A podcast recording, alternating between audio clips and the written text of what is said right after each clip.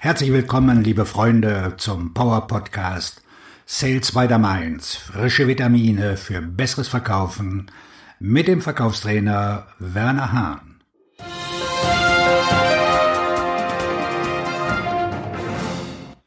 Sieben spezielle Kundeneinwände in diesen Pandemiezeiten plus die richtigen Antworten dazu.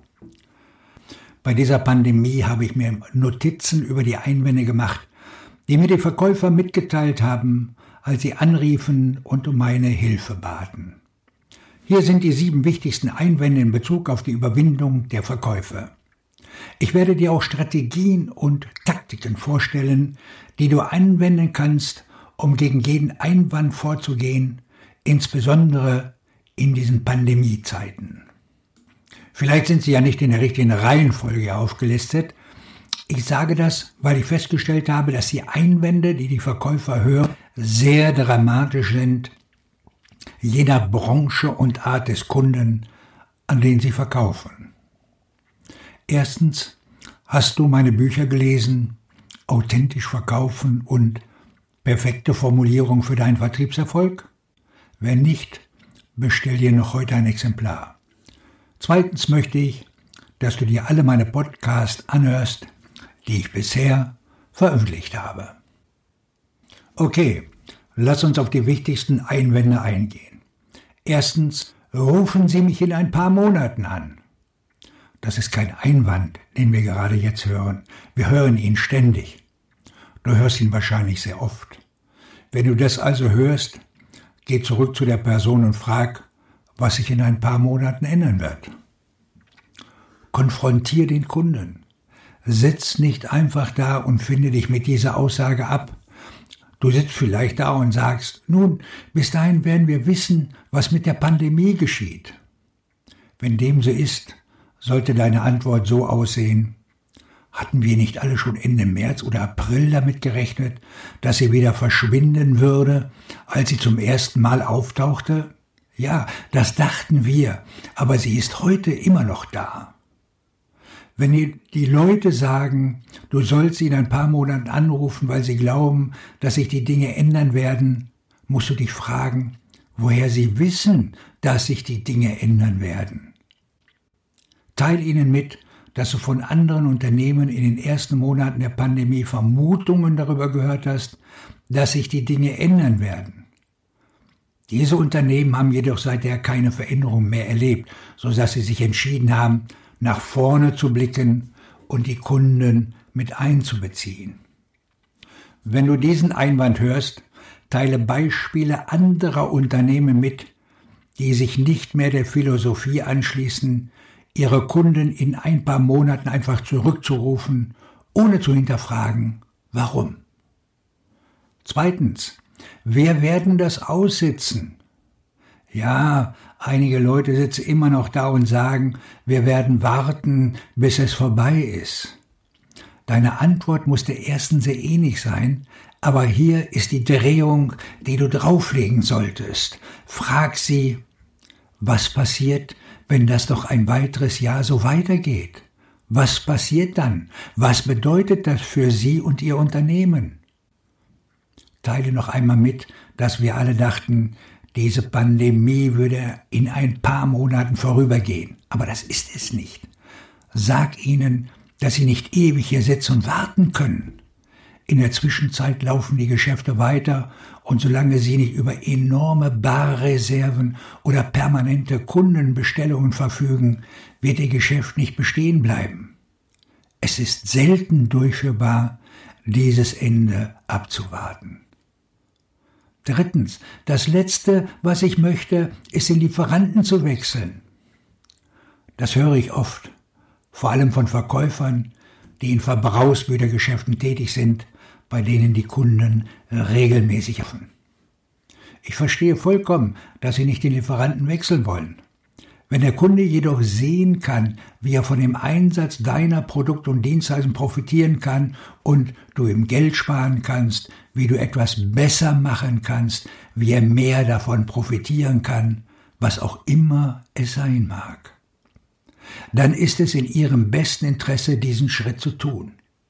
Teile die Vorteile und den werthaltigen Nutzen, die du mit deinem Produkt oder deiner Dienstleistung bietest. Viertens. Ich kaufe nur, wenn ich muss. Ich sehe Verkäufer mit ihren Backen kauen, wenn sie dies hören. Also musst du fragen, warum es ist anders als zu jeder anderen Zeit. Das ist einer der Hauptgründe, warum du sicherstellen musst, dass du alles, was du verkaufst, eine Investition ist. Mit anderen Worten, der Grund, warum der Kunde jetzt die Entscheidung treffen sollte, bei dir zu kaufen, ist doch, dass er mehr Geld sparen und Risiken vermeiden kann, wenn er es rechtzeitig tut. Du solltest seine Ausrede überwinden, erst dann zu kaufen, wenn er es tun muss. Möglicherweise hat er eine Ausrede in Bezug auf den Cashflow oder andere Dinge, aber auch hier solltest du ihn zu seinen Gründen drängen. Frag ihn, wann glauben Sie, wird das soweit sein? Und das wird dir helfen, deine Gründe zu bestätigen, warum Sie sagen, dass Sie nicht kaufen werden, bis Sie es müssen helfen, dir eine Antwort zu geben. Eines der schlimmsten Dinge, die du tun kannst, ist, sich zurückzulehnen und überhaupt nicht zu antworten. Fünftens, sie müssen ihren Preis senken. Das hören wir doch immer wieder, aber besonders unter unseren gegenwärtigen Umständen. Die Leute sagen ständig, dass du deinen Preis senken musst, denn das tun im Moment alle. In diesen Pandemiezeiten willst du deinen Preis nicht senken. Preisanpassungen sind in bestimmten Situationen in Ordnung. Wenn du dein Ergebnis änderst, kannst du deinen Preis verändern. Wenn du das Produkt, das du anbietest, änderst, kannst du deinen Preis ändern. Wenn du dich jedoch dafür entscheidest, deinen Preis zu senken, solltest du herausgefunden haben, ob die Reduzierung von deinem Gehalt, deinen Provisionen und so abgezogen werden. Du wirst es wahrscheinlich überhaupt nicht wissen. Wenn ein Kunde dir sagt, dass du deinen Preis senken sollst, bedeutet dies, dass du den werthaltigen Nutzen nicht aufgezeigt hast, um den Preis zu rechtfertigen, den sie dir zahlen sollen. Daher musst du dir diese sechs Fragen stellen. Was ist die Lösung? Was ist das Ergebnis? Was ist der Gewinn? Was ist die Risikovermeidung? Was erhält der Kunde als konkretes Ergebnis, wenn er bei mir kauft? Lässt er die Preisverhandlung jetzt platzen? Ich hatte mehrere Kunden in sehr schwierigen Situationen, die sich bereit erklärt haben, größere Investitionen mit mir zu tätigen, weil sie wussten, welche Vorteile ihnen die Zusammenarbeit mit mir bringen wird. Sie kennen das konkrete Ergebnis, das ich bringen werde. Ja, Sie haben mich um einen Preisnachlass gebeten, aber ich habe Ihnen diesen nicht gewährt. Und weißt du was? Ich habe Ihnen keinen Preisnachlass gewährt. Und Sie haben trotzdem bei mir gekauft. Sechstens, das ist zu riskant.